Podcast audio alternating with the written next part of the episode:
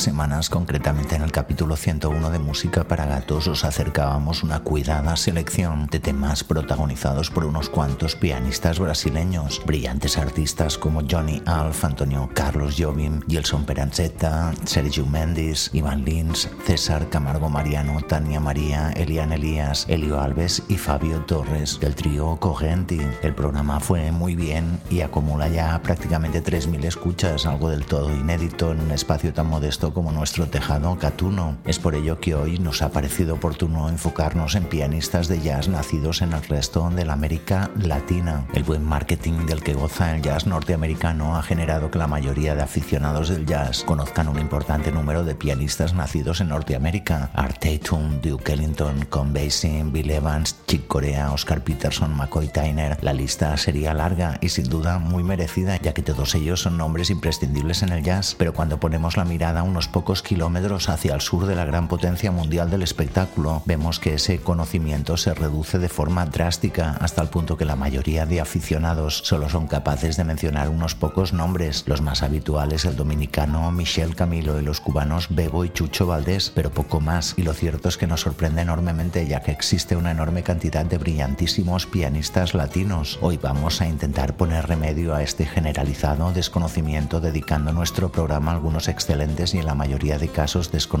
pianistas latinos de jazz. Uno de ellos, el argentino Jorge Dalto, al cual estáis escuchando en este momento, está presente en la sintonía habitual de nuestro programa Son Foradela, un tema incluido en su precioso New York Nightline y que nos acompaña como cabecera de música para gatos desde hace ya más de tres años. Añadir, como siempre os decimos, que no está en nuestro ánimo hacer una lista de los mejores de esas tan habituales en Internet y que cometen el, en nuestra opinión, enorme error de pretender ordenarlos según su talento, un concepto que nos parece muy poco mesurable. Debemos reconocer que listas como la de la revista Rolling Stone nos hacen mucha gracia, pero creemos que no tienen ningún valor más allá del comercial y publicitario. Nosotros simplemente os vamos a entregar unos cuantos temas que pretendemos sirvan para que podamos apreciar la enorme cantidad y variedad de talento que existe en Latinoamérica. Con esta información comenzamos.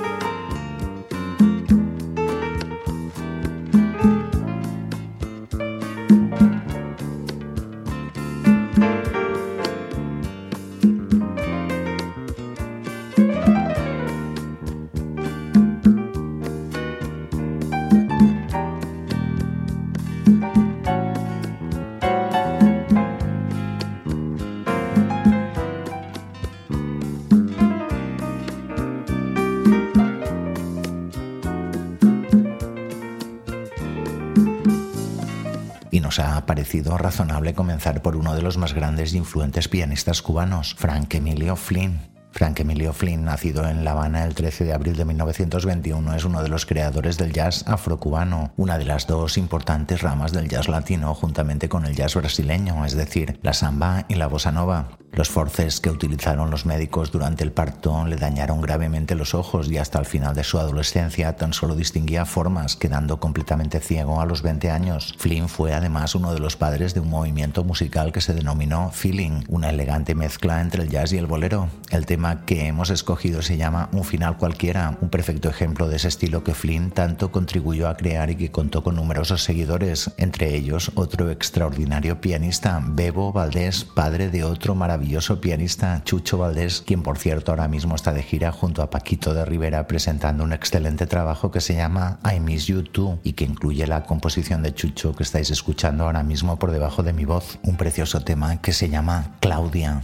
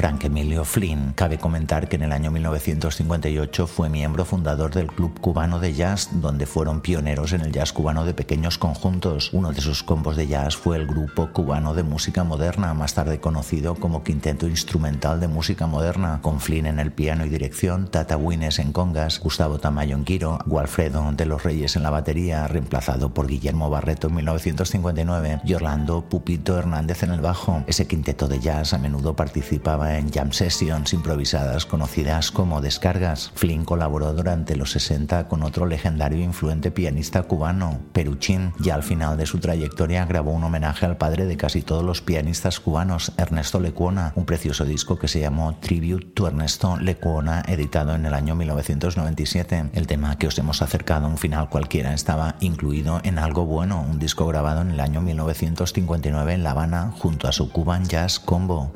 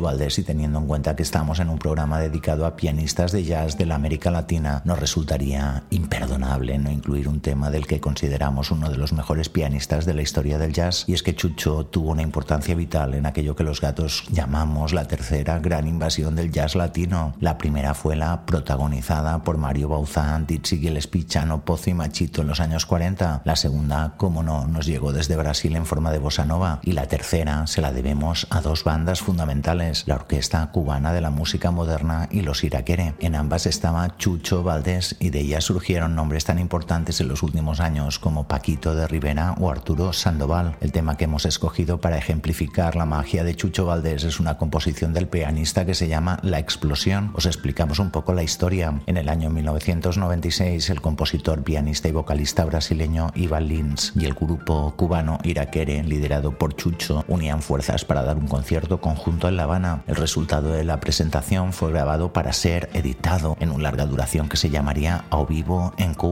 y que básicamente sería una sucesión de algunos de los temas más interesantes de la discografía de Lins, entre los cuales podemos citar títulos como Somos todos iguais nesta noite, Comenzar de nuevo, Dinora Dinora, Lembra di Mim o Iluminados. El bellísimo repertorio, en su mayoría cantado magistralmente por Lins, no dejaba demasiado espacio para que la brillante banda cubana se luciera y demostrara la capacidad de algunos auténticos fenómenos como César López, Carlos Emilio el Gordo Morales o Carlitos del Puerto. Imaginamos que eso motivó un pacto de caballeros que consistió en que a medio concierto Lins abandonara momentáneamente el escenario para que Iraquere tocara una de sus piezas. La escogida fue nuestra siguiente selección, La Explosión, una brillantísima composición de Chucho Valdés que había sido incluida en Yamayá, grabado por Iraquere y Valdés tres años antes. La Explosión es una pieza excepcional que contiene brillantísimos solos de César López al saxo, Mario Fernández y Basilio Márquez a la trompeta, Carlos Emilio el Gordo Morales a la guitarra y, como no, de Chucho Valdés que nos deja sin aliento con sus brillantes excursiones a las notas más altas del piano.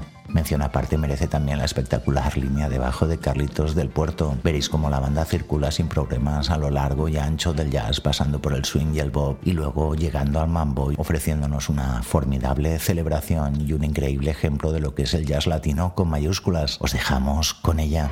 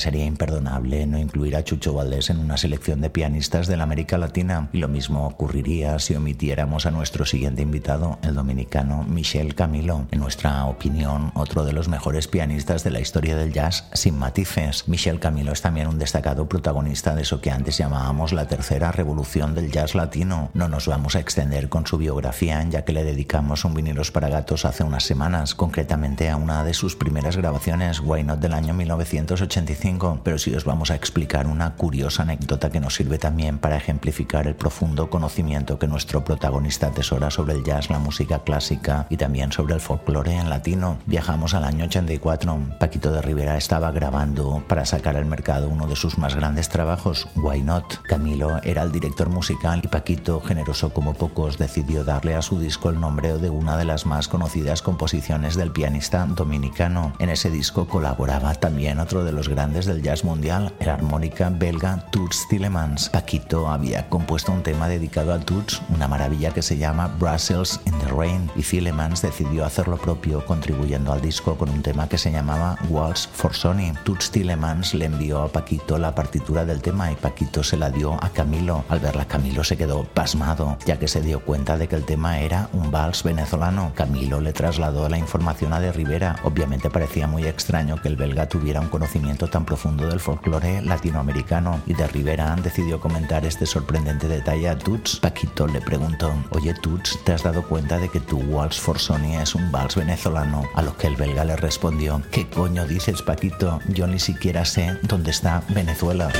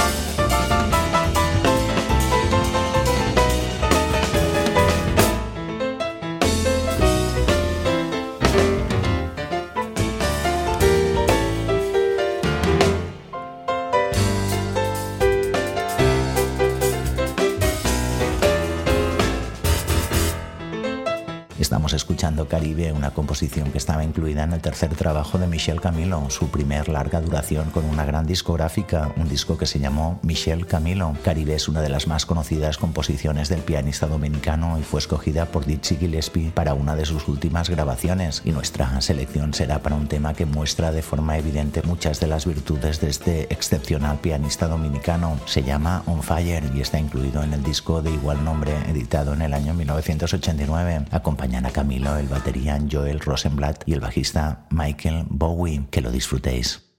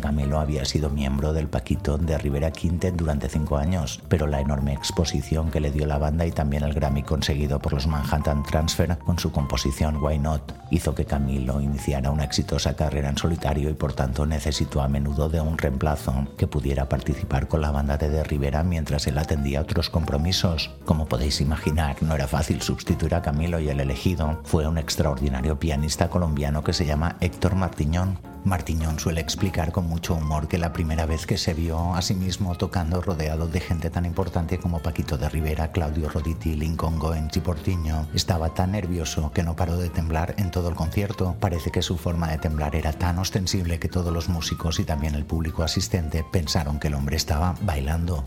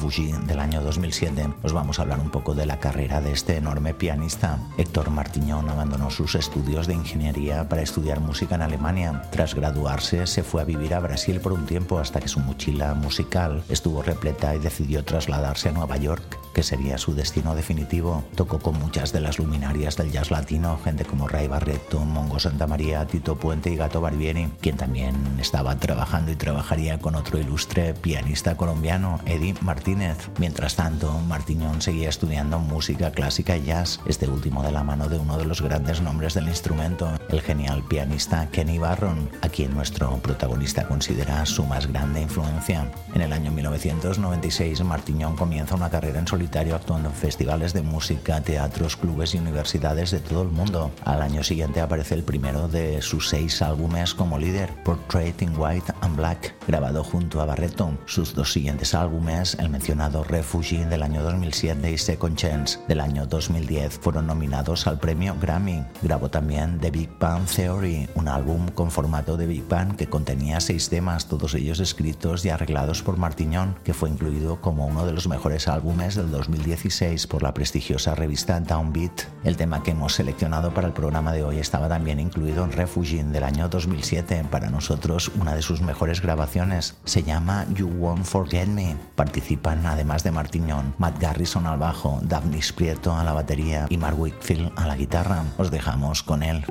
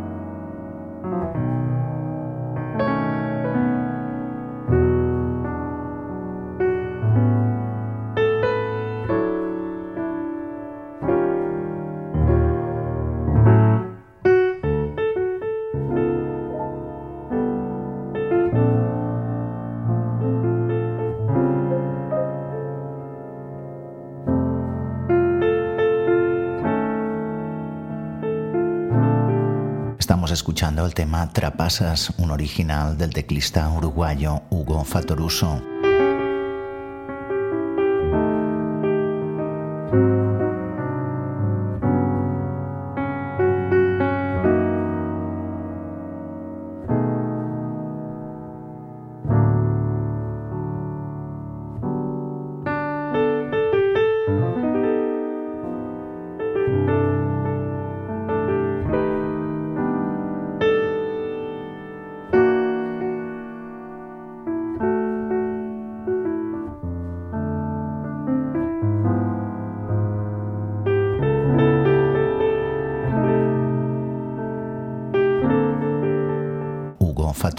Comenzó a actuar profesionalmente a los 12 años tocando como acordeonista y pianista en el trío Fatoruso junto a su hermano Jorge Osvaldo, que entonces tenía 8 años, y su padre Antonio Fatoruso. En 1959, Hugo crea con la ayuda de Osvaldo la banda de swing The Hot Blowers. Esta banda logró cierto reconocimiento regional, logrando editar tres álbumes EP y realizando una extensa gira por territorio chileno. En la década de los 60, los hermanos Fatoruso forman una mítica banda de rock, los Shakers, que fue fundamental para la difusión del rock de influencia británica en América Latina, colaborando además en la aparición del llamado rock nacional a partir del año 67. La banda estaba integrada por Hugo en voz y guitarra, Jorge Osvaldo también en voz y guitarra, Roberto Capobianco Pelín como bajista y Carlos Villa Caño en la batería. Dos años más tarde se establecen en los Estados Unidos creando el mítico grupo OPA junto a Ringo Zillman. OPA grabó dos extraordinarios discos, a saber Golden Wings del año 1976, que incluye el famoso tema Corre Niña que muchos de vosotros recordaréis en la voz de Flora Purim con la participación en ese mismo disco de Hugo y Jorge Osvaldo y también Magic Time del año 77, diez años después de su última grabación original, el 17 de octubre de 1987, Opa se reunió de nuevo para dar un concierto en el Teatro de Verano de Montevideo. Su última actuación oficial se produjo en marzo del 2005 en el Teatro Solís de Montevideo. Tras la disolución de Opa a finales de los 70, los caminos de los hermanos Fatruso comienzan a diverger tras varios años en Estados Unidos, Hugo se traslada a Brasil, donde comienza a trabajar principalmente con Milton Nascimento, con quien grabó en larga duración Nascimento, ganador de un premio Grammy en el año 1997, pero también con otros importantes artistas de la llamada MPB como Javan, Geraldo Acevedo, Chico Buarque, Ana Vasconcelos y Tony Horta. Por su parte, Jorge Osvaldo permanece en los Estados Unidos hasta que en el año 1981 decide retornar a su Uruguay natal. Poco después se traslada a Buenos Aires, donde toca con músicos como Rubén Rada, Lito Nevia, Luis Alberto Spinetta, Eduardo Sanguinetti, Alejandro Lerner, León Gieco y Fitio Páez, entre otros. Ya en el 2000, los hermanos Hugo y Jorge Osvaldo recrearon su inicial trío Fatoruso, ahora con Francisco Fatoruso, hijo de Hugo, como bajista y guitarrista, y como producto de esta nueva edición del trío Fatoruso apareció en el mercado un tremendo directo que se llama En vivo en medio y medio, un brutal concierto realizado en el local medio y medio de Montevideo y que incluía uno de los más salvajes temas de fusion jazz en estado puro de los últimos años, un tema sorprendente que va a ser nuestra siguiente selección y que se llama Osambiña.